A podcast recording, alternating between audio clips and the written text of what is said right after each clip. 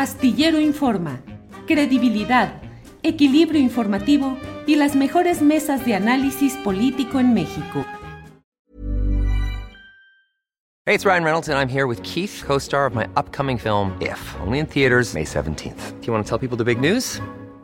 All right, I'll do it. Sign up now and you'll get unlimited for $15 a month in six months of Paramount Plus Essential Plan on us. Mintmobile.com slash switch. Upfront payment of $45 equivalent to $15 per month. Unlimited over 40 gigabytes per month. Face lower speeds. Videos at 480p. Active Mint customers by 531.24 get six months of Paramount Plus Essential Plan. Auto renews after six months. Offer ends May 31st, 2024. Separate Paramount Plus registration required. Terms and conditions apply if rated PG. Ready to pop the question? The jewelers at BlueNile.com have got sparkle down to a science with beautiful lab-grown diamonds worthy of your most brilliant moments. Their lab-grown diamonds are independently graded and guaranteed identical to natural diamonds, and they're ready to ship to your door. Go to BlueNile.com and use promo code LISTEN to get $50 off your purchase of $500 or more. That's code LISTEN at BlueNile.com for $50 off. BlueNile.com code LISTEN.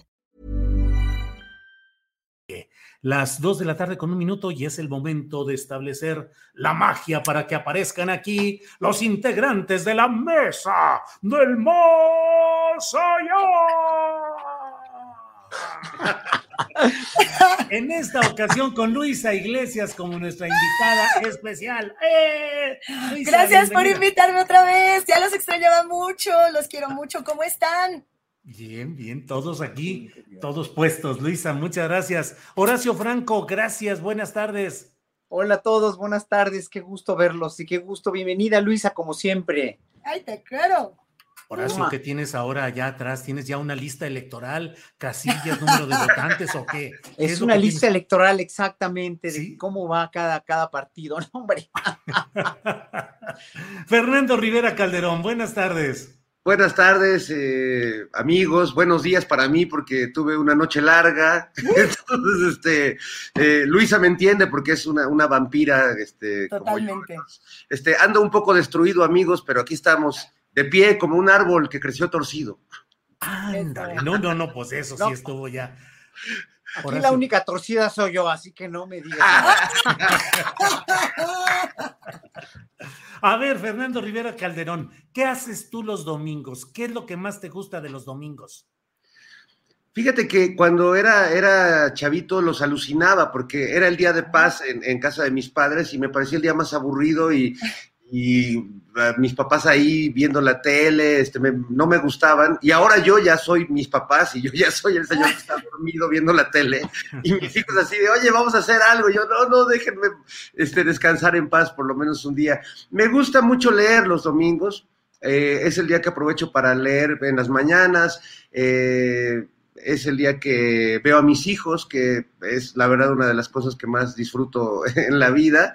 Y es el día también que a veces eh, me gusta pintar, entonces a veces hago cuadros como este que ven aquí atrás, o ese diablito que está este, aquí, este, y entonces me pongo a pintar. Para mí, la verdad, es como, es como terapia, este, con eso me ahorro unas idas al psicólogo. Bien, bien, bien. Eh, Luisa, ¿tú qué haces los domingos? ¿Qué es lo que más te gusta o te disgusta de los domingos? Ya iba a decir la payasada de salir a votar, pero nada más como para ver qué hacían todos. acá.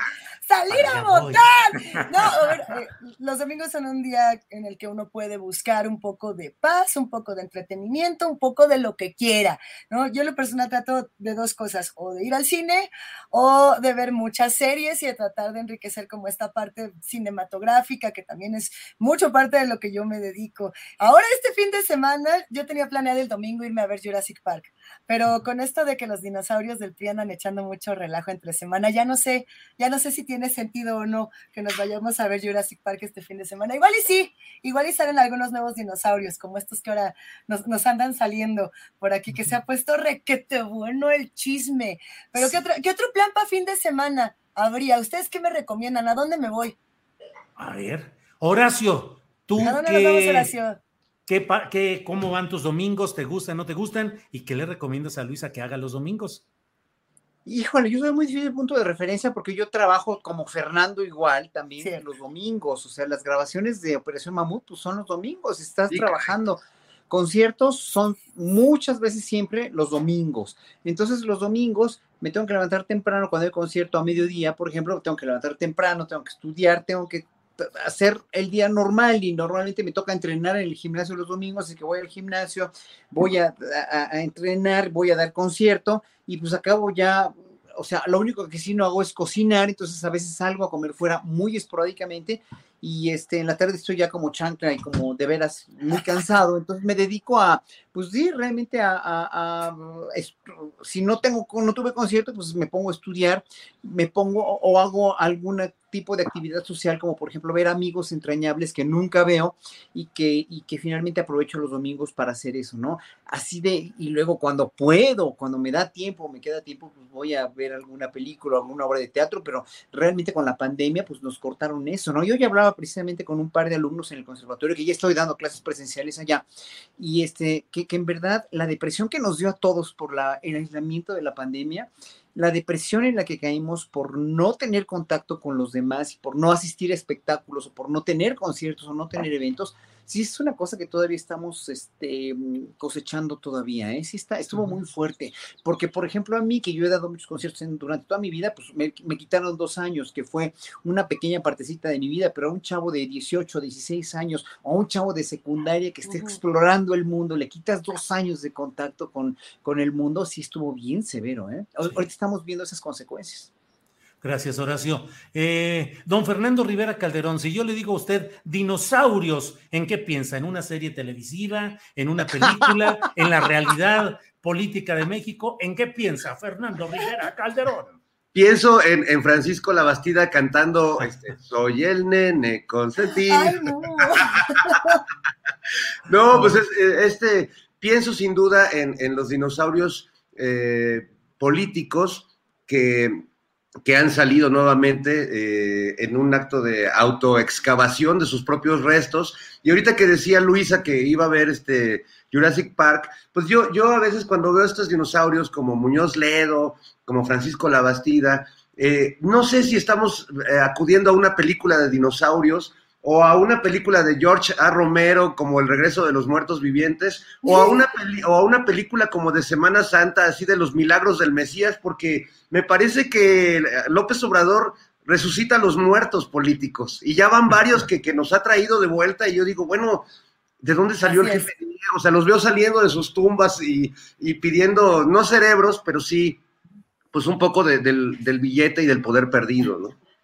Gracias, Fernando. Luisa Iglesias, ¿qué serie, qué, en qué género, con qué película o con qué visión eh, darqueta, gótica o, o de cuál ubicarías lo que está pasando en el dinosaurismo político mexicano? ¡Wow! Esta pregunta me encanta porque lo quiero relacionar directamente con Stranger Things. El, el upside down, el mundo, el mundo al revés, como lo dijeron en algún debate político hace unos años. El, demogorgón. El demogorgon está de vuelta y yo creo que el demogorgon aplica para todos los partidos, para todas las posturas, para todos los radicalismos ah, extremos donde de pronto no estamos encontrando posturas claras y sobre todo no estamos encontrando el interés hacia la ciudadanía, que eso es lo que a mí realmente me tiene de una u otra manera preocupada, ¿no? El que, a ver, eh, dentro de todas estas posturas, dentro de todos estos pleitos políticos, dentro de todas estas filtraciones, dentro de todo este, tú hiciste, tú dijiste, tú tal, ¿dónde está el interés en nosotros y de qué nos está sirviendo a nosotras y a nosotros como ciudadanos? danos toda esta información. Ahora sí que el famosísimo paqués. Stranger Things me parece un ejemplo interesante para relacionarlo porque, por ejemplo, hace todo este símil entre la parodia del horror, que es un poco lo que vemos dentro del mundo político, y también hace un símil con la propia política cuando habla del conflicto entre Rusia y Estados Unidos, que ahora lo estamos viendo más que nunca. Tanto en Rusia y en Estados Unidos como ese mismo conflicto se puede extrapolar o se puede trasladar a realidades en todos los países, como la nuestra, cuando de pronto tenemos enemigos construidos ya sean los buenos buenísimos o los malos malísimos, que yo creo que no caer en eso en 2022 puede ser muy peligroso. En mi héroe consentido y mi villano favorito, creo que dos posturas que nos pueden hacer mucho daño, sobre todo en el análisis ciudadano. La verdad. La verdad. Bien, la Luisa. La verdad. Bien, Luisa, gracias. Horacio, a ti que lo que estamos viviendo en México en estos momentos, en estas horas, rumbo a este domingo, eh, ¿en qué te hace pensar en alguna serie, alguna película, alguna ópera, alguna obra musical? ¿No? ¿Te acuerdas de la serie de Dimensión Desconocida? Sí, Así como, como si de veras este, nos, hubieran, nos hubiéramos puesto en un universo paralelo, ¿no?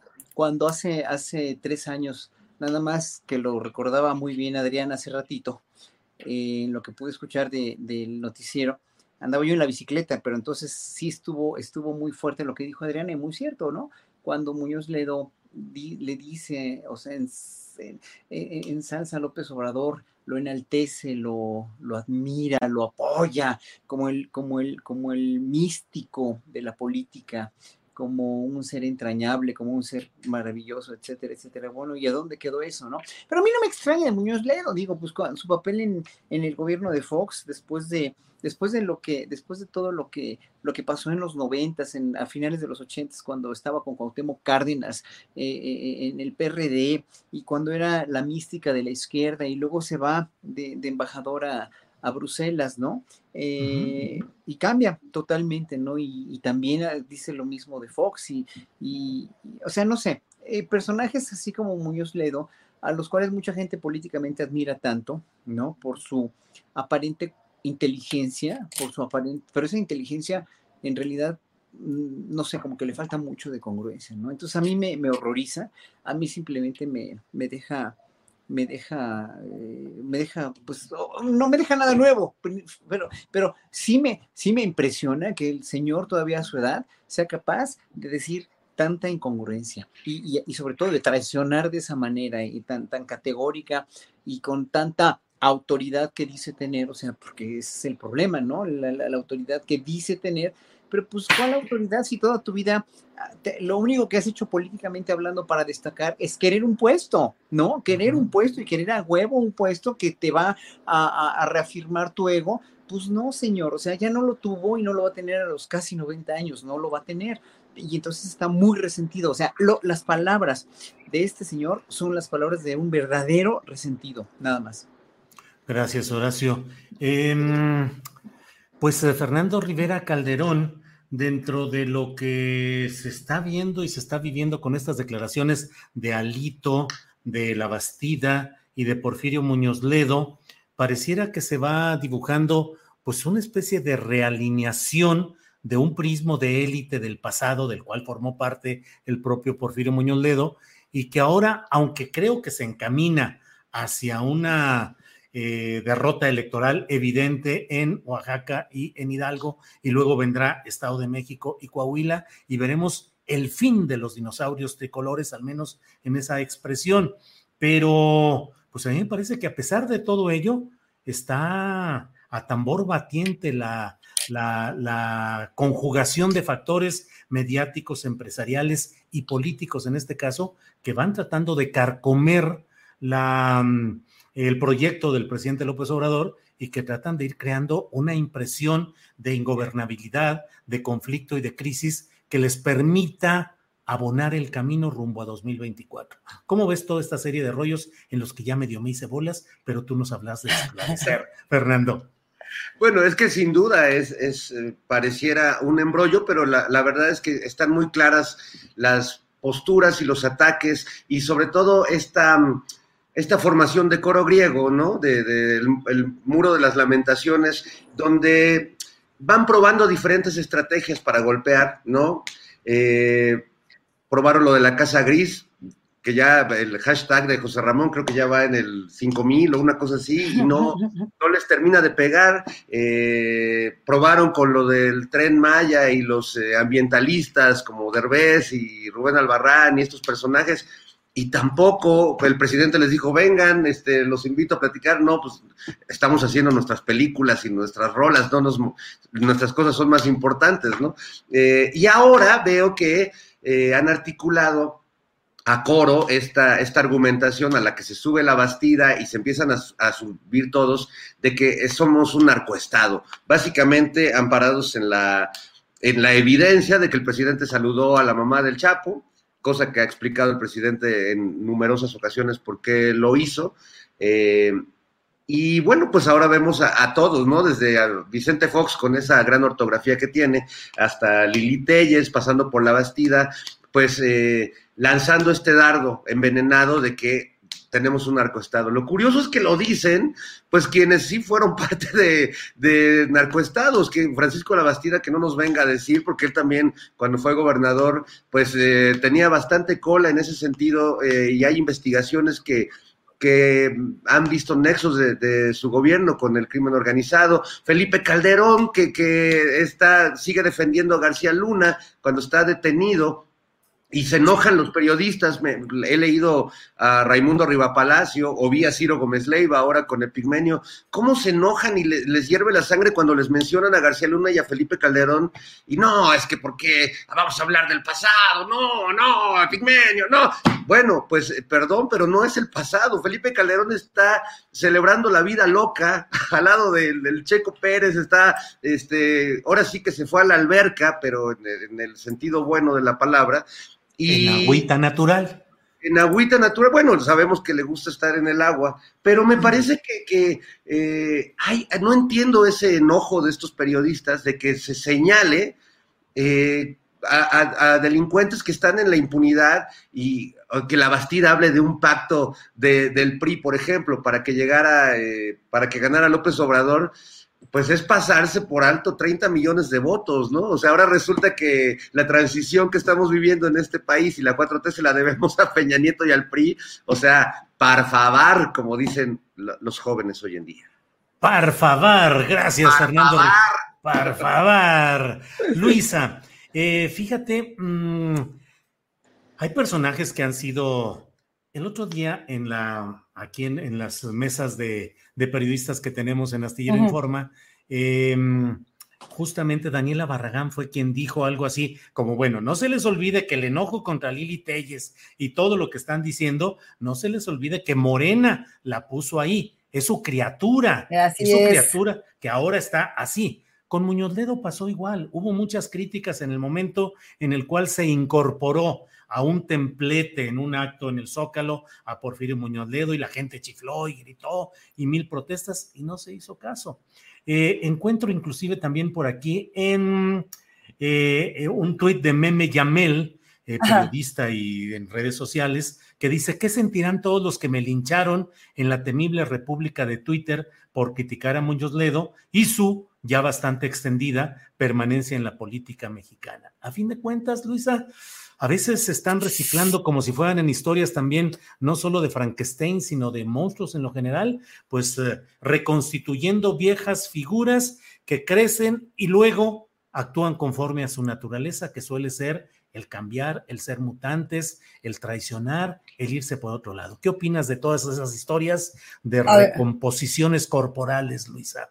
A ver, eh, desde, desde el tema de Lili Telles hasta pasar por eh, distintos candidatos que de pronto fueron denunciados por muchas mujeres por tema de acoso sexual, candidatos que continuaron, hasta el tema de Pemex, hasta muchos temas donde de pronto encontramos personajes muy polémicos que no eran nuevos, como, como bien lo dices, Julio, pero ahí están y ahí siguen, ¿no? Y, y entonces cuando, cuando mutan o cuando salen de Morena, el, el discurso hacia ellos cambia. Y a mí lo que me preocupa tanto de estos personajes como de no quiero decir de Morena, yo quiero hablar de la clase política como tal, es que estos personajes con estos discursos han existido siempre, ¿no? Y, y, estas prácticas de filtrar, de hablar, de decir, son intereses meramente políticos que han estado construidos desde hace muchos años. Eh, el hecho de que estas prácticas se hayan normalizado a este grado y que nosotros lo veamos como algo normal, como algo que simplemente continúa, a mí me parece muy preocupante. Y yo tengo una posición eh, quizás impopular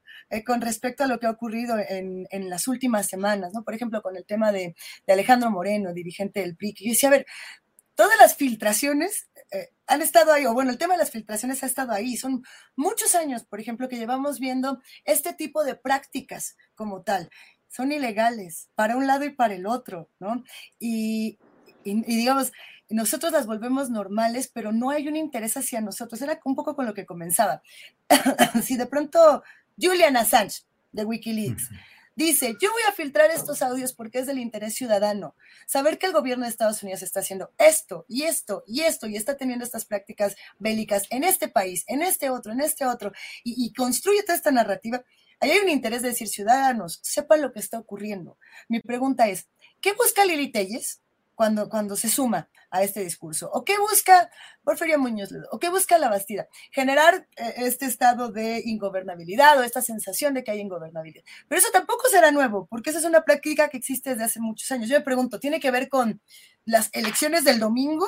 a lo mejor que ya vieron perdidas todas las, las elecciones y que de pronto, pues eh, un poco la, la premisa o la narrativa que ya estamos viendo es que todo el mundo dice, pues se las va a llevar Morena todas, no sabemos, y, tampoco es meternos mucho ahí, o, o, es que irse perfilando para el 2024, falta mucho tiempo para, 2020, o sea, para, para construir esta narrativa, o ya vieron que no va a servir, eh, tampoco es que Morena se separe o que, o que esta administración se separe de este tema de las filtraciones, eh, ninguna, ninguno de estos personajes se separa de estos eh, dichos que no tienen como fundamentos detrás, y yo me quedo pensando de nueva cuenta en esta orfandad política que de pronto yo siento como ciudadana en la que digo, necesito que, alguien se interese en mí.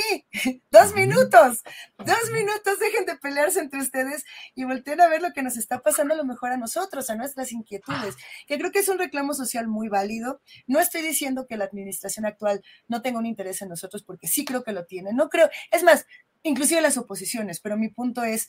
Eh, ensalzarse tanto o enmielarse tanto en, el pleito y en ver quién y cuál, nos está quitando de foco mucha otra información que debería de ser en este momento fundamental. Y siento que se nos pierde con personajes que ya conocemos, que ya sabemos cómo hacen, que ya sabemos qué dicen, que ya sabemos que les encantan estas prácticas y que de nueva cuenta, pues pierden por entero este enfoque de derechos humanos, nada más se queda en, en, el chisme, dijo cuál, dijo tal, y al final, eh, pues inclusive, y, no, yo no me voy a meter a decir si lo que dice o no dice el presidente está bien o está mal, pero también les dijo a Muñoz Ledo y a la Bastida que ya estaban chochos, ¿no? O, esa, es, o esa es una declaración que yo me saqué de la manga. Según yo dijo, pues ya estás grande, ya váyase a dormir. Pero eso es lo mismo que a él le han dicho y que a mí no me gusta, por ejemplo, que se lo digan.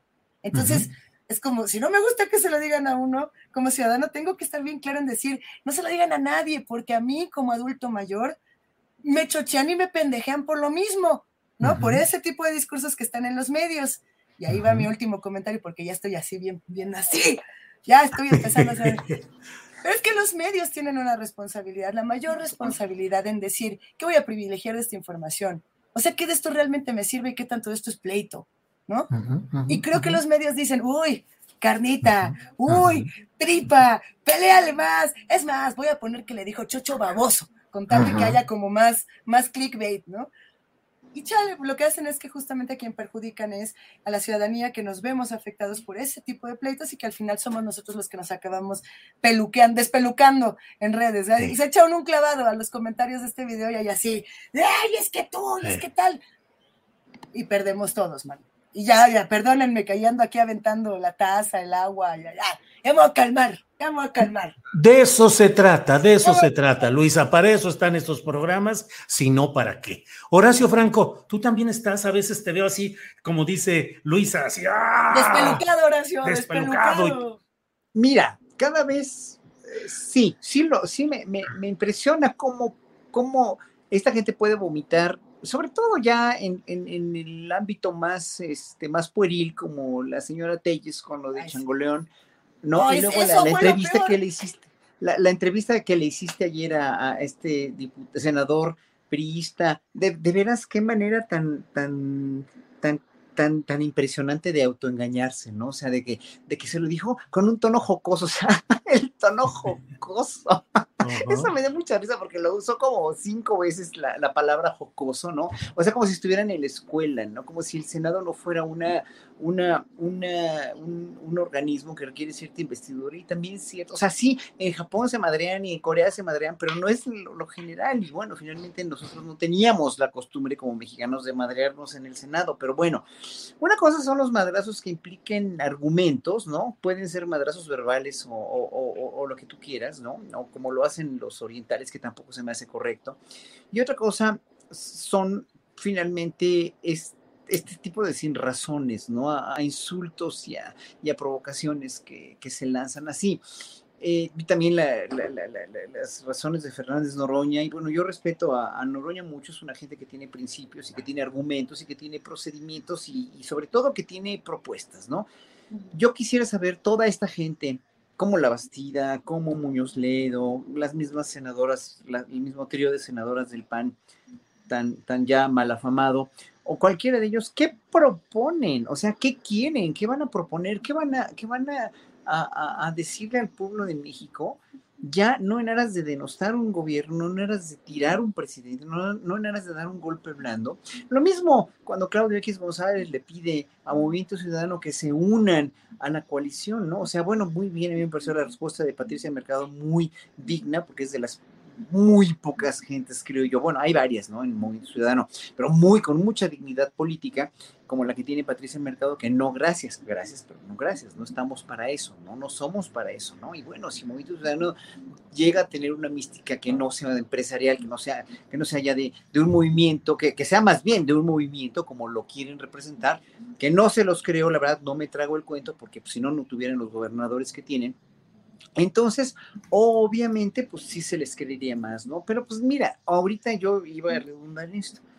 Podrán sacar lo que quieran, Muñoz Ledo dirá lo que diga, la Bastida eh, con Aristegui dirá lo que diga y, y los medios, como bien dice Luisa, dirán lo que digan, pero finalmente ya el pueblo no se chupa el dedo y aparte de todo, no, o sea, mientras más cosas dicen, más perdida la ven, ¿no? O sea, porque no tienen un sustento, ¿no? O sea, o sea, más y más y más van perdiendo, ¿no? Y las pruebas, a las pruebas me remito, o sea, yo me he encontrado mucha gente, mucha gente de clase media, de clase media eh, para arriba, ¿no? Que me han dicho que en verdad están muy de acuerdo con todas las opiniones que yo digo en este programa. Por ejemplo, ¿no? Y que me sorprende porque digo, ah, caray, yo hubiera pensado que estabas con la oposición. Y no, ¿eh? La verdad, el pueblo mexicano no se chupa el dedo, a menos que tengan muy claros y muy delimitados sus intereses para poder tener el poder, acceder al poder o acceder a los privilegios que les da el poder. Gracias, Horacio. Perdón, eh, Julio. Eh, lo que pasa es que quisiera cerrar un poco este tema de, Muñoz Ledo y de estos personajes, porque hace rato Horacio Franco hablaba de que él, él, era valorado por su inteligencia y se valoran mucho a estos políticos como que siempre caen parados, ¿no? Muñoz Ledo es un gran ejemplo. Eh, que son como pícaros, me recuerdan mucho al personaje de José Joaquín Fernández de Lizardi, el periquillo sarniento, nomás que bueno, es la multiplicación de los periquillos sarnientos, hay, hay mucha sarna, pero es una inteligencia que si bien durante toda la vida de Porfirio le ha permitido caer siempre parado, tener siempre un hueso y siempre salir eh, eh, rasgándose las vestiduras con su dignidad y hablando de la reforma del Estado, ¿no? Y todo eso, finalmente han terminado, tanto él como el mismo Cuauhtémoc Cárdenas, como eh, muchos personajes siendo una caricatura de sí mismos. Y ellos siguen creyendo que son, que son el, papá, el papá de la película, ¿no? Que son Don Chingón, por no decir, este, como se dice, eh, don Alito lo diría mejor que yo, eh, ¡Ah! y, y, andan, pero no es una inteligencia que al final les reditúen que puedan salir a la calle y que la gente los vea con, con buena onda, al contrario, ¿no? Pienso en Lili Telles, bueno, pues sí, ella se siente muy lista y cree que se sale siempre con la suya, pero en realidad se está haciendo daño a sí misma, o sea, está generando una cantidad de odio a su alrededor que no creo que a ninguna persona sana de la cabeza le guste estar generando eso alrededor. O pienso en Alito, que también es otro que siempre se sale con la suya y que se siente muy listo y que le sobran huevos, como lo dice reiteradamente, pero su inteligencia es tan básica que habiendo tenido el balón de que Laida Sansores lo estaba espiando y, balconeando este, con estos, estos mensajes y que se hubiera podido quedar muy bien en la posición de, pues miren, me está atacando el régimen, contesta con lo mismo, ¿no? Es tan básico eh, que ahora que vi la campaña que está, que está haciendo Alito, parte de la campaña que está haciendo el PRI, retoman lo que les dice el presidente a ellos. No tienen, es como Claudio X González que no tienen ideas propias. Entonces Alito ahora le dice al presidente que, que, es un traidor y que está moralmente derrotado y cualquiera que vea el anuncio dice, oye, pues esas palabras son del presidente y te las dijo a ti, güey. No, no, no.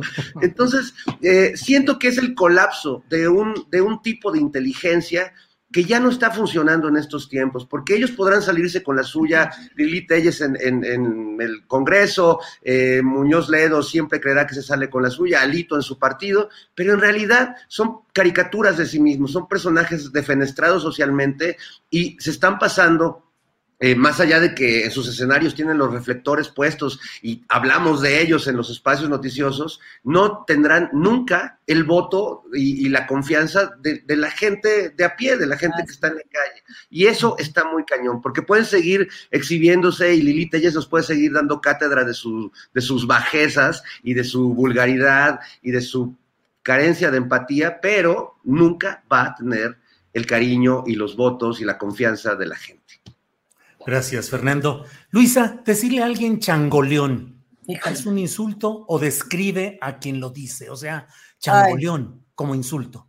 Es que, es que, a ver, esto a mí me parece muy preocupante. Ahora, Horacio, perdóname que yo gritara, es el peor, pero es que realmente sí, cuando eh, escucha uno a Lili Telles hacer este tipo de comparaciones, desilusiona mucho el tema de cómo la clase política nos ve a todas y a todos. Pensar que es un insulto hablar de personas que viven en situaciones de calle, a mí se me, se me hace muy doloroso, ¿no? En, en, general, quiero insistir en que estos insultos, y aunque, insisto, esto puede ser una opinión poco popular, los insultos de la clase política hacia la propia clase política, a, a ellos en un 2x3 se les puede desaparecer, porque inclusive ellos se van a encontrar en una fiesta y se van a dar un abrazo y van a decir, jijiji, estuvo requete feo, sí, ¿verdad? Pero nosotros somos los que padecemos esos insultos. Nosotros las personas morenas, las personas eh, que vivimos en situación de desigualdad, las personas que vivimos situaciones de pobreza, las personas LGBTIQ que han sido desvirtuadas en estos espacios de los senadores por otros senadores. A ver, eh, todas las minorías, todas las personas que hemos vivido alguna clase de discriminación por cómo nos vemos, por cómo hablamos, por qué decimos, por quiénes somos, deberíamos indignarnos con los insultos que ocurren en estos espacios porque a nosotros es a los que nos toca y a nosotros es a quienes realmente les da, ¿no? Porque ese pleito es el que se queda ahí. Yo sé me queda más que claro que la razón por la que Lili Telles dice lo que dice, que Alito Moreno hace lo que hace, que, que quién, que la Bastida, que por fin lo hace porque las oposiciones, que ni siquiera es una, las oposiciones, todas desperdigadas, todas regadas, están derrotadas y, parte de esa derrota es exhibirse diciendo, ay, sí, pues, pues tú hueles este, a, a ¿qué? A eh, sándwich podrido. O sea, es como, a, la falta de argumentos nos lleva a los insultos carentes de, sentido y carentes de, raciocinio, ¿no? Como tal, por eso los estamos viendo tanto y de esta manera. Que no se hagan para ninguno de los dos lados y que, y que recordemos que esos insultos que escuchamos en medios y que nos parecen muy chistosos y que replicamos como para decir, ah, pues tú eres el no sé quién, no sé cuál, a todos nos van a perjudicar. Y si bien ellos podrán negociarlo y de pronto vamos a ver a un senador en otro partido y luego en otro y se van a ir cambiando y nosotros nos vamos a quedar aquí. Y entonces hay, hay una gran pregunta desde mi punto de vista de eh, a quién le toca revisar lo que ocurre con esta clase política. Y a quién le toca revisar lo que ocurre, por ejemplo, con senadores, que finalmente diputados, senadores son nuestros representantes directos y los que toman nuestras decisiones a nivel legislativo. Eh, ¿Qué tanta responsabilidad tienen cuando generan este tipo de insultos? Y, pues nada, o sea, yo, yo, yo la verdad es que sí, sí lo noto muy preocupante porque siento que este tipo de tensión solamente ha ido creciendo durante esta administración porque no hay, como ya no ven ni por dónde, como lo decía Fer, pues esta es la respuesta más fácil, ¿no? Oposiciones sin argumentos, oposiciones con insultos. Pero esos insultos, vuelvo a recalcar, pues son para nosotros, que estamos aquí sentados, por ejemplo, conversando. Hey, it's Ryan Reynolds, and I'm here with Keith, co star of my upcoming film, If, only in theaters, May 17th. Do you want to tell people the big news?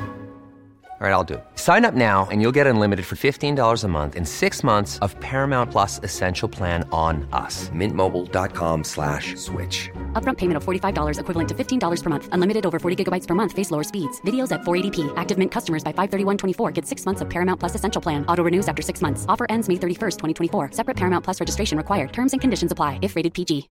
Millions of people have lost weight with personalized plans from Noom like Evan, who can't stand salads and still lost 50 pounds. Salads, generally, for most people, are the easy button, right? For me, that wasn't an option. I never really was a salad guy. That's just not who I am. But Noom worked for me. Get your personalized plan today at Noom.com. Real Noom user compensated to provide their story.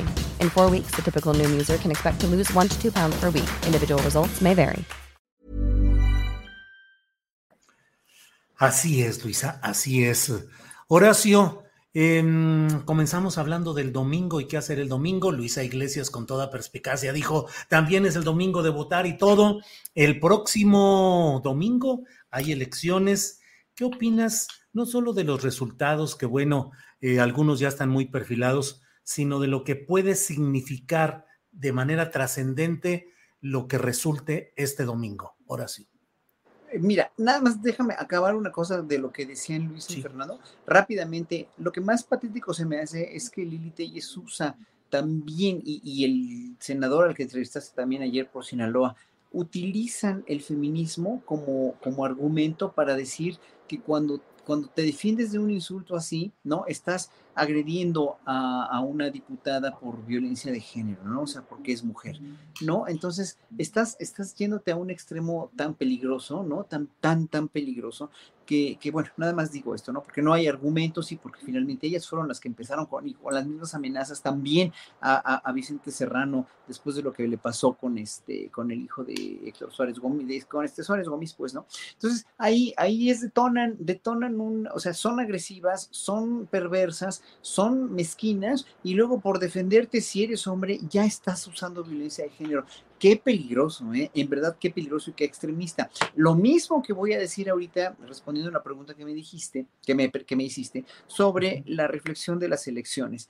Que es sano, o qué tan sano es que un mismo partido como Morena tenga eh, tantas gubernaturas o gane tantas gubernaturas. O sea, el problema es que lo anterior era, tan malo. O sea, el PRI y el PAN le hicieron tanto daño al país y junto con el PRD también, digo, nada más veamos, volteemos a Michoacán con Aureoles Conejo, como lo dejó pero no sé, yo, yo reflexiono siempre y digo, bueno, no queríamos un partido único, queríamos una oposición, pero si el partido Morena, si el Movimiento de Regeneración Nacional siguiera el paradigma fiel y fidedignamente con la gente adecuada, con la gente correcta, con la gente que pues tal vez no hay en México, ¿no? O sea, parecería no haber, entonces, si tanta gente reclutaron como Lili Telles, ¿no? Eh, o, como Jacob Poleski, por ejemplo, ¿no? Entonces, ¿Cuál es el, problema? Que en México no nos vamos a poder liberar de la corrupción y de los malos manejos políticos durante muchos años, nos gobierne que nos gobierne. No vamos a aprender nunca, a menos que haya una gran catástrofe en México, ¿no? Una gran catástrofe que diría yo que ojalá que nunca la tengamos, pero que nos haga reflexionar y recapacitar que por ahí no va la cosa, gobierne quien gobierne, o sea, PRI, PAN y PRD obviamente son asunto descartado y caso perdido. Movimiento Ciudadano con los gobernadores que tiene ahorita también parecerían ser un caso perdido, ¿no? Este, hay gobernadores de, de, Morena, pues, o, los mismos que propuso Morena con la coalición, como el de San Luis Potosí, pues también dices, híjole, o sea, cuestionas mucho, ¿no? Entonces, no sé, no es oposición o no es partido en gobierno lo que necesita México para tener eh, un, éxito político, un éxito nacional, un éxito como país, que lo estamos perfilando solamente en una figura que es López Obrador. Ahí él sí tiene, él sí ha controlado, él sí ha tratado de hacer, él sí ha hecho. Los, los, a las pruebas nos remitimos, digo, todo lo que saca en la mañanera, o sea, la paridad del peso con el dólar, más bien ahora la recuperación del peso, la, recuperación económica, la, la inflación muy por debajo de cómo debería estar, este, según, según las, las, este, según todos los datos que ha presentado, en fin, lo que ha hecho en cuestión de salud, lo que ha hecho en cuestión de ayuda social, etcétera, etcétera. O sea, México está perfilándose así gracias a Andrés Manuel López Obrador. Ojalá que todos los gobernadores, sean del partido que sean, yo no me voy por PAN o por PRI o por PRD o por Moreno o por ninguno. Yo en los partidos políticos honestamente no creo ni creeré nunca, pero Aquí lo de las elecciones, pues sí, o sea, es inminente que ojalá que gane Morena las seis de seis. Yo, yo opinaría que sí, pero que los gobernadores que ganen, que de veras hagan una labor realmente digna y ya dejen de ser virreyesitos de cada uno de sus estados. Gracias, Horacio. Eh, Fernando Rivera Calderón, mm, supongo que puedes ofenderte, pero se me ocurrió que podemos ahorita tener un espacio en el que haya un monicordio vidente que nos diga qué opina, qué opina de las próximas elecciones, qué nos dice en esos horóscopos electorales, qué crees que va a pasar, quién gana, quién pierde. Por favor, entre usted en trance y en meditación, Fernando, a la voz de pues, tres, por favor. veo venir, veo venir amigas y amigos, un, un, meteorito enorme que caerá sobre los dinosaurios priistas que salvo los de Durango, que son como los alacranes que resisten mucho, este, y bueno, eh, ya sabemos que yo, yo quiero mucho a la, a la, banda duranguense porque siempre que voy allá me la paso muy bien, pero sí creo que el alacrán allá es su territorio natural y básicamente estamos atestiguando la pelea entre dos viejos priistas este, con, con el aguijón bien puesto, pero fuera de eso, sí, sí les vaticino un, un, meteorito más chido que el que cayó allá en Yucatán hace algunos milenios, porque sí va a, a dar un, una cestada me parece que mortal. Y por eso estamos viendo también estos últimos días todos estos exabruptos y todas estas, eh, eh, pues, hipérboles de parte de, de, de, los priistas que están realmente, pues, dando patadas de ahogado y, y a mí me da mucho gusto, porque creo que ha sido si bien una, una muerte lenta, eh, pues es, es, una, es una mm, desaparición, una extinción que tiene, que tiene mucho sentido para, para muchos mexicanos y mexicanas que, que, vivimos en ese régimen priista.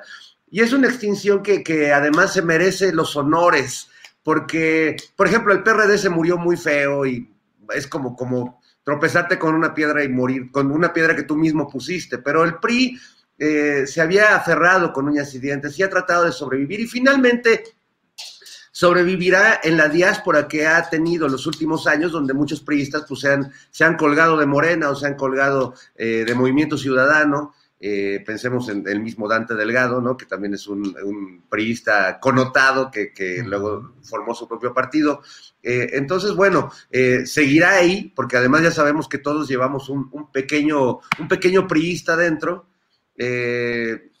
Pero bueno, va, a ser, va a ser un fin de semana de mucha intensidad y yo creo que para muchos y muchas va a ser un fin de semana también de mucha alegría, porque ese meteorito del que estoy hablando realmente pues es el voto ciudadano, ese que ignoran y siguen ignorando eh, muchos partidos políticos, sobre todo el PRI, que nos sigue viendo, como bien decíamos hace rato, pues como, como changoleones, cuando en realidad pues creo que, que podrían vernos de otra manera y podrían contar con otro, otro tipo de votación, pero no, no habrá esa votación para ellos y finalmente el, creo que podremos celebrar, a lo mejor nos vamos al ángel, no sé qué, cómo, cómo ven a ustedes, dónde les gustaría celebrar la extinción de los dinosaurios priistas.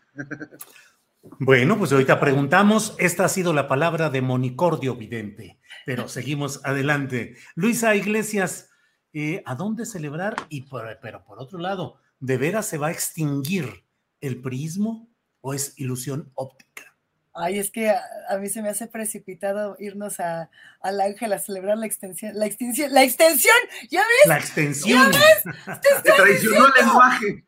No, no, no, queremos que suceda, ¿verdad? O sea que tra tranquilos con las proyecciones, tranquilas con las proyecciones, pero eh, es, está difícil, ¿no? Siento que es una, una, jornada electoral difícil, por ejemplo, por lo que ocurrió con el huracán Ágata en Oaxaca. Ahí vamos a tener quizá poca participación debido a lo sucedido y también vamos a tener a muchas personas muy preocupadas. Eh, en, en, otras entidades también tenemos temas de inseguridad que me parecen delicados de atender. Eh, es, por ejemplo, lo que tendríamos que estar hablando, no sé, de Tamaulipas, ¿no? Eh, entonces, no sé qué tanto de lo que estamos viendo de lo que está ocurriendo en el país pueda tener un impacto hacia el abstencionismo.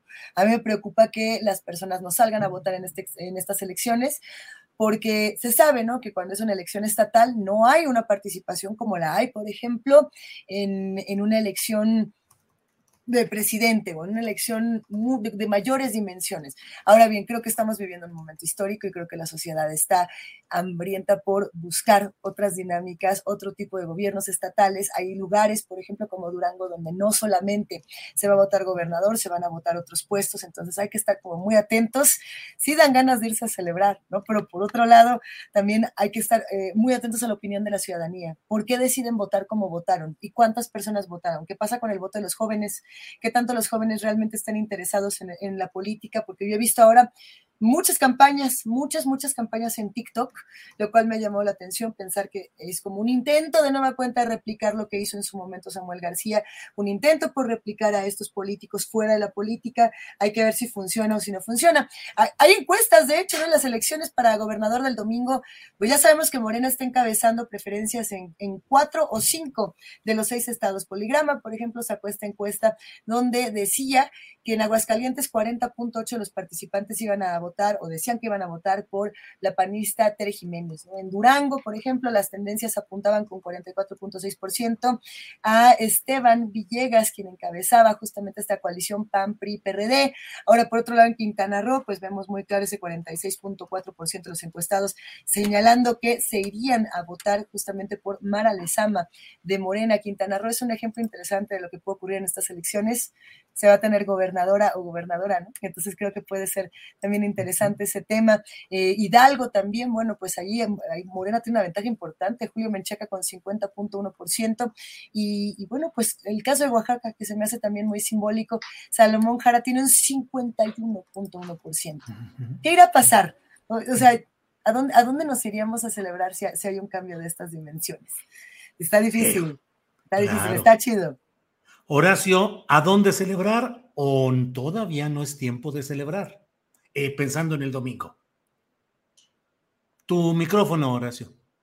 Es que hay mucho ruido aquí, por eso le, le Gracias. no, mira, celebrar o no celebrar, es que eh, hablando de las encuestas, primero que nada, como decía Luisa, este, mucha gente en Tamaulipas, y lo sé también por, por, por, haber hablado con, con gente de allá, que conozco, y es que la gente no dice realmente por quién va a votar, ¿no? Porque hay una, o sea, Tamaulipas ha vivido un estado de descomposición por tantos años con el narco, con la guerra contra el narco, con tantos gobernadores de veras tan, tan siniestros y tan mezquinos que ha tenido, ¿no? Incluyendo el actual, que no se atreven a decir, ¿no? También hay mucho miedo, yo creo que hay mucho miedo y, mucho, esperemos que en Tamaulipas y también en Durango mismo se venza, sobre, todo en Tamaulipas, se venza el miedo de ir a votar, ¿no? Se, se venza este, este abstencionismo que puede llegar a ser también fatal para, para un resultado favorecedor a, Morena, ¿no? En ese sentido. La cuestión es que, es que sí hay, sí, eh, bueno, ya el hecho de que el PRI, o ojalá que también, como dice aquí una, una, una este, una, un miembro del público aquí en el chat, que ojalá que el PAN también desapareciera, pero bueno, lo veo más difícil porque el PAN tiene, una, tiene más bases ahorita, ¿no?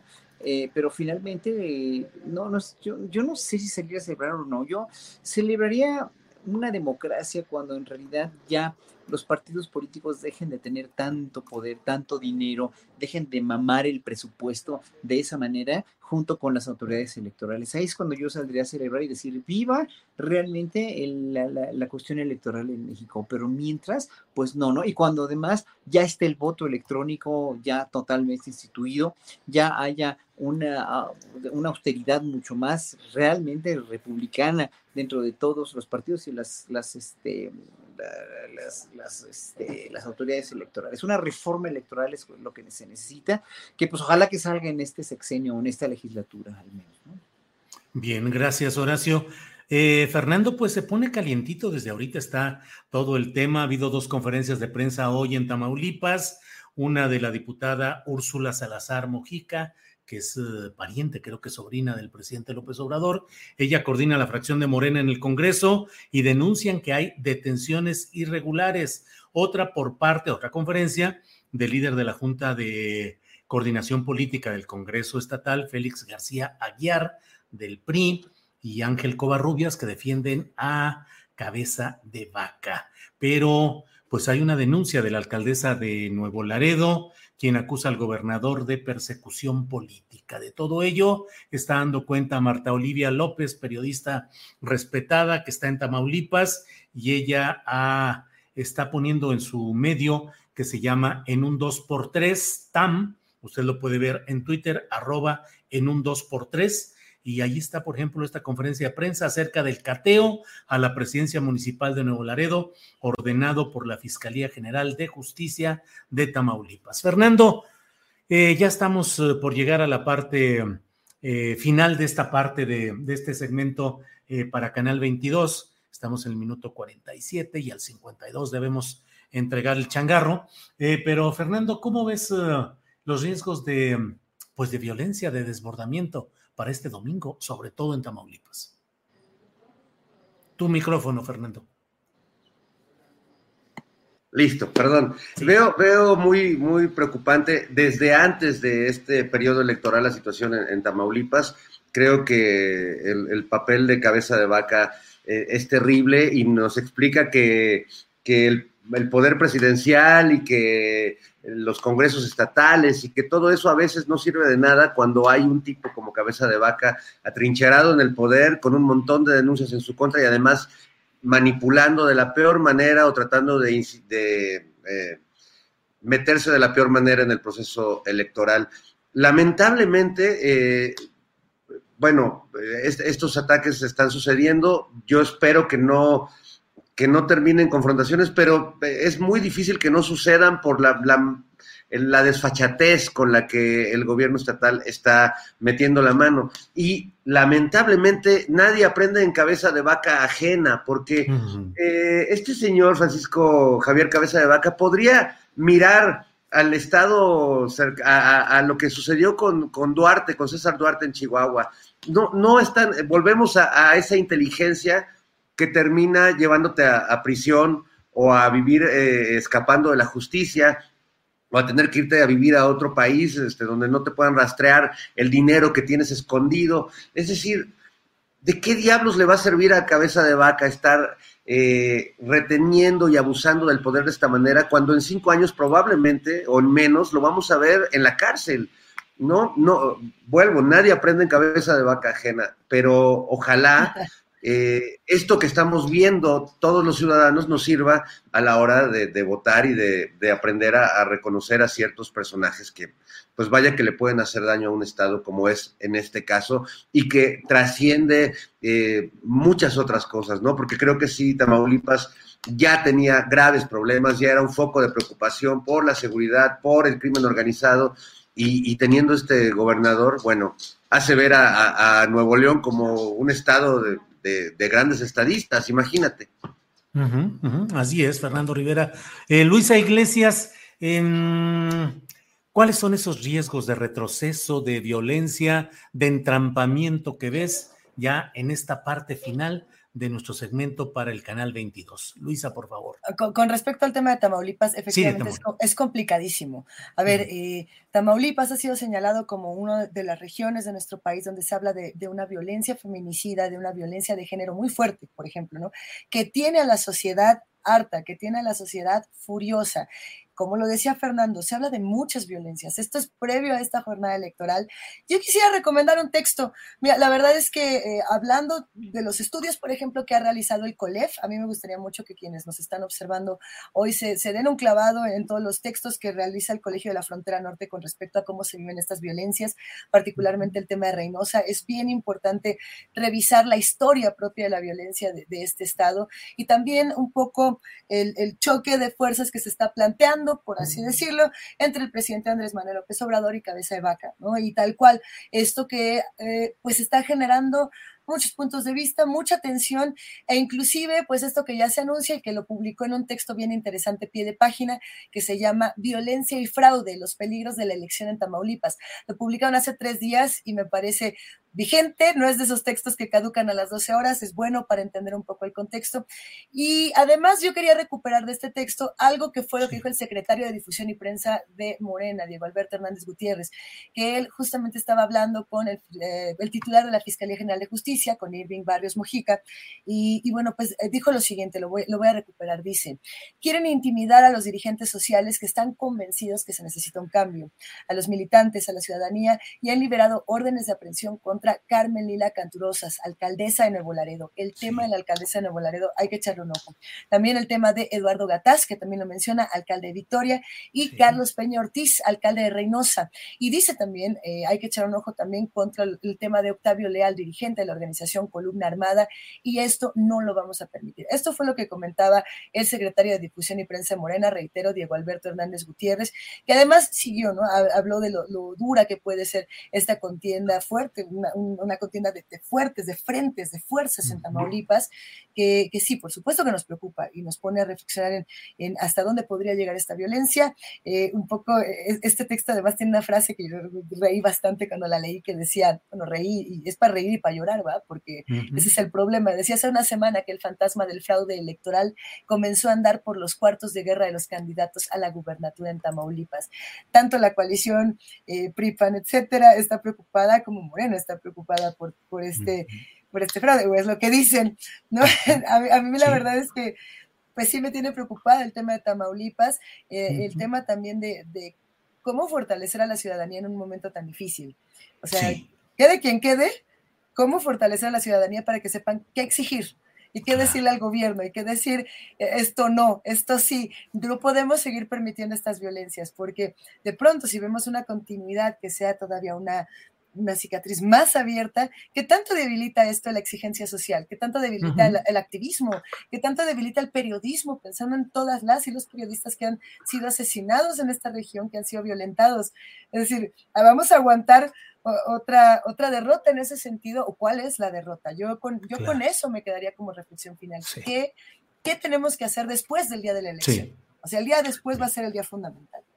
Bueno, pues hemos llegado en la rayita para decirles ah. gracias a quienes nos han acompañado en esta transmisión en Canal 22, donde se retransmite eh, la mesa del más allá. Así es que adiós, Canal 22, gracias, gracias. Bueno, pues um, Así es, así es esta transmisión. Seguimos adelante nosotros en nuestra eh, transmisión en YouTube. Y bueno, vamos con una parte de postrecitos ya para ir cerrando nuestra transmisión. Horacio Franco, ¿qué quieres agregar eh, en esta parte final del programa, por favor? Tu micrófono, Horacio. Perdón, te preguntan a ti qué opinas de la actuación de Carmen Aristegui. Que, bueno, yo, yo creo que Carmen como periodista puede entrevistar a quien quiera puede entrevistar a quien quiera, así que tú también has entrevistado a gente de la oposición y, finalmente el ejercicio periodístico tiene que ser libre y tiene que ser un ejercicio totalmente plural. Ustedes los periodistas, y tú lo has dicho mil veces, y los buenos periodistas lo dicen siempre, estamos para, para, para informar, estamos para trabajar informando a la gente, ¿no? Entonces, bueno, no, ya, yo de postrecito, pues nada más, este, bueno, quiero invitar al público que esté en Veracruz, voy a, me voy a Veracruz mañana a un encuentro de, que se llama del Barroco al Son.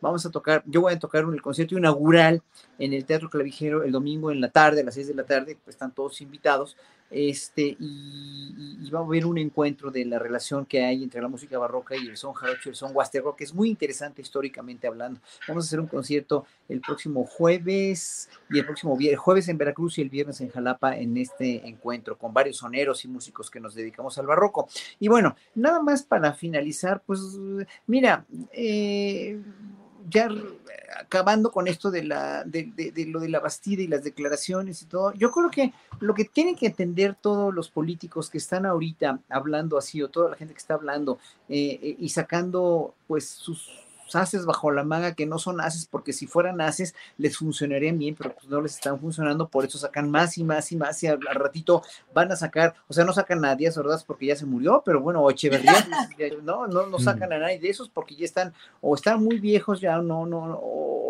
de plano ya no viven, ¿no?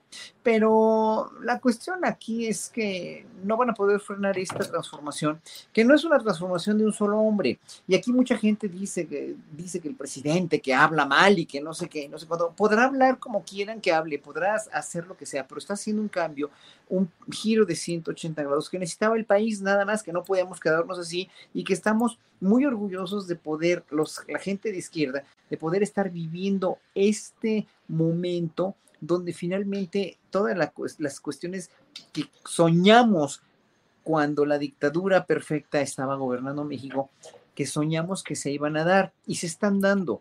Y eso, una muestra de ello, pues es la mañanera, ¿no? Un presidente que rinde cuentas, que, que da esa información. Sí, pero también existió en Cuba, el eh, Castro también la daba, sí, pero no a este nivel y no con la misma injerencia de periodistas que pueden ser periodistas afines o no afines al gobierno de López Obrador, que lo cuestionan también, obviamente. Bueno, fuiste tú ya a cuestionarlo, Julio, eh, históricamente hablando, ¿no? Cuando, bueno, la cuestión de San Luis Potosí, pues, eh, qué sé yo, o sea, estos momentos históricos que estamos viviendo han, han sido inéditos en la historia de México y como han sido inéditos, tenemos que entender que también es inédita la desesperación de la oposición, porque es una oposición que inéditamente hoy, eh, antes tenía el poder, hoy no lo tiene y es oposición, pues está dando patadas y pataletas que le va, le va a costar mucho trabajo entender y comprender. En el momento en que entiendan y comprendan que ese no es el método, van a empezar a ablandarse ¿no? ablandar su, sensibilidad y decir, ah, ok, bueno, vamos a, vamos a jugar al juego en el que tenemos que jugar, pero no nada más vilipendiando y calumniando, e inventando y, changoleonando. No es eso. Tiene que ser una cuestión mucho más de, una, de, una, de una dialéctica, de argumentos, de razonamientos y de, de pura, pura política verdadera, no politiquería. Ahí con eso cierro. Gracias, Horacio. Fernando Rivera Calderón, postrecito, por favor. Bueno, yo eh, hace rato me, quedé con una reflexión eh, cuando hablábamos del tema de Changoleón, de Lili Telles.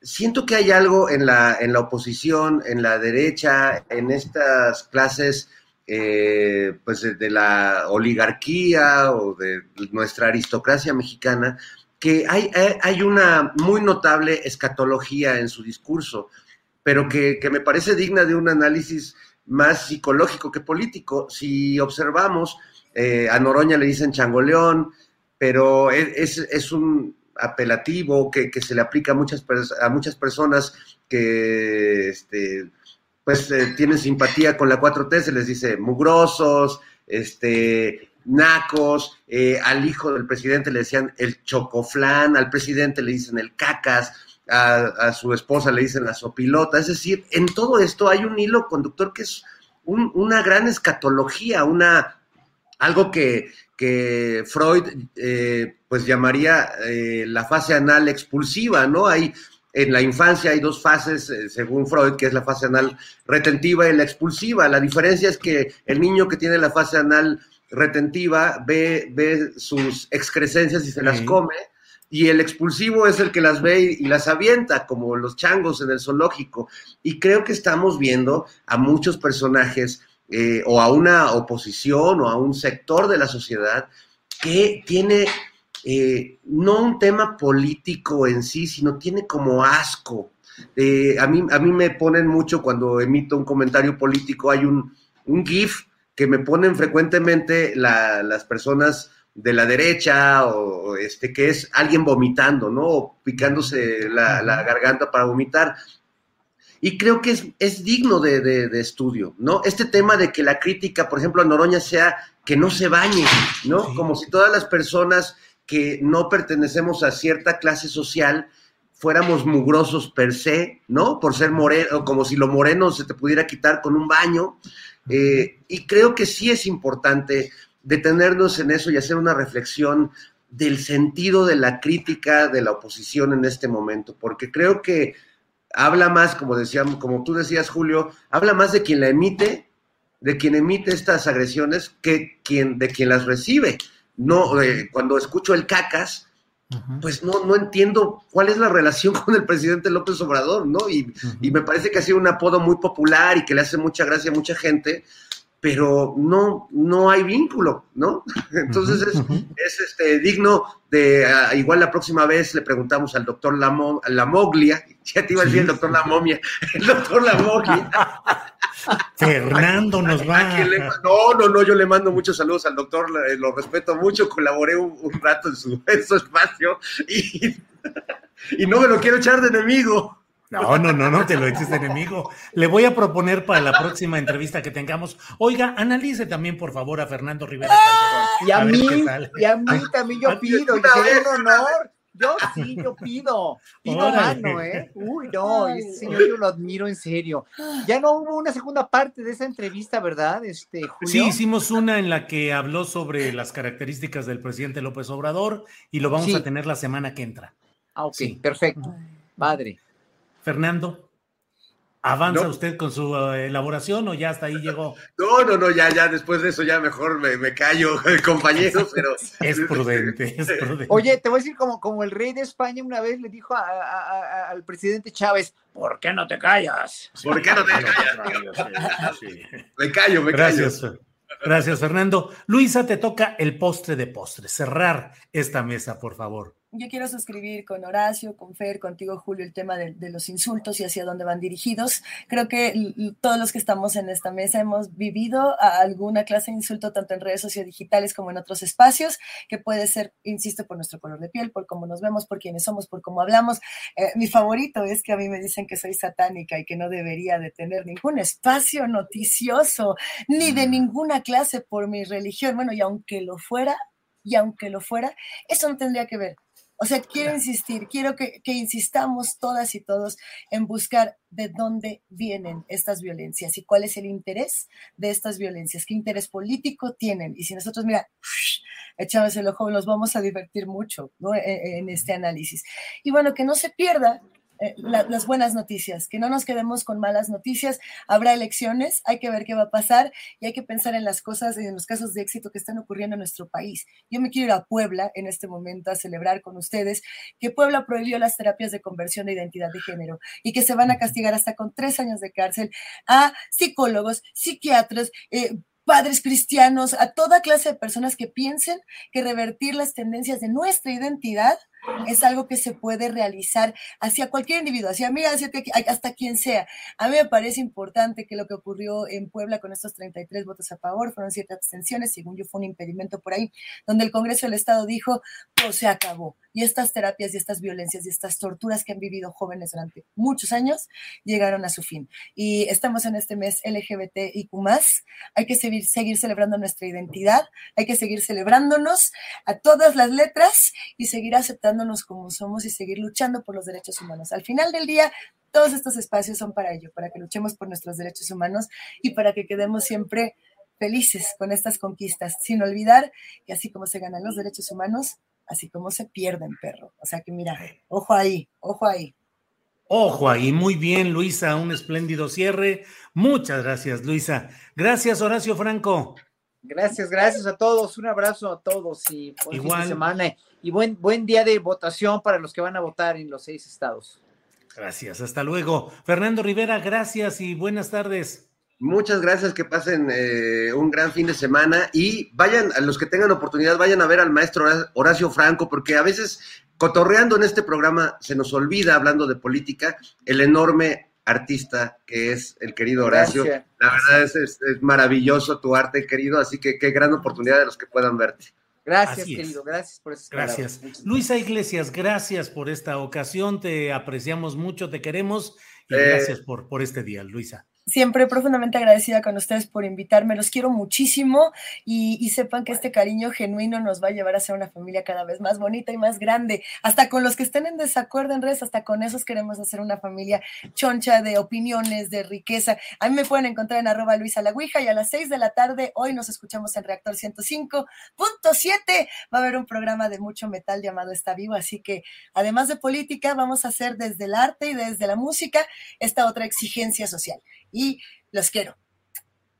Muy bien, muy bien, muchas gracias. Gracias. Gracias, hasta luego. Buenas tardes.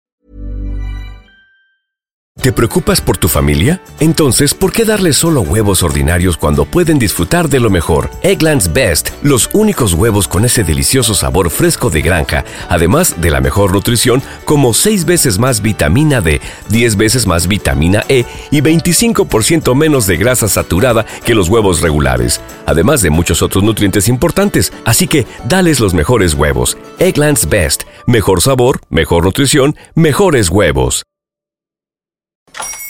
Hola, buenos días, mi pana. Buenos días, bienvenido a Sherwin Williams. ¡Ey! ¿Qué onda, compadre? ¿Qué onda? Ya tengo lista la pintura que ordenaste en el ProPlus app. Con más de 6.000 representantes en nuestras tiendas listos para atenderte en tu idioma y beneficios para contratistas que encontrarás en aliadopro.com. En Sherwin Williams somos el aliado del PRO.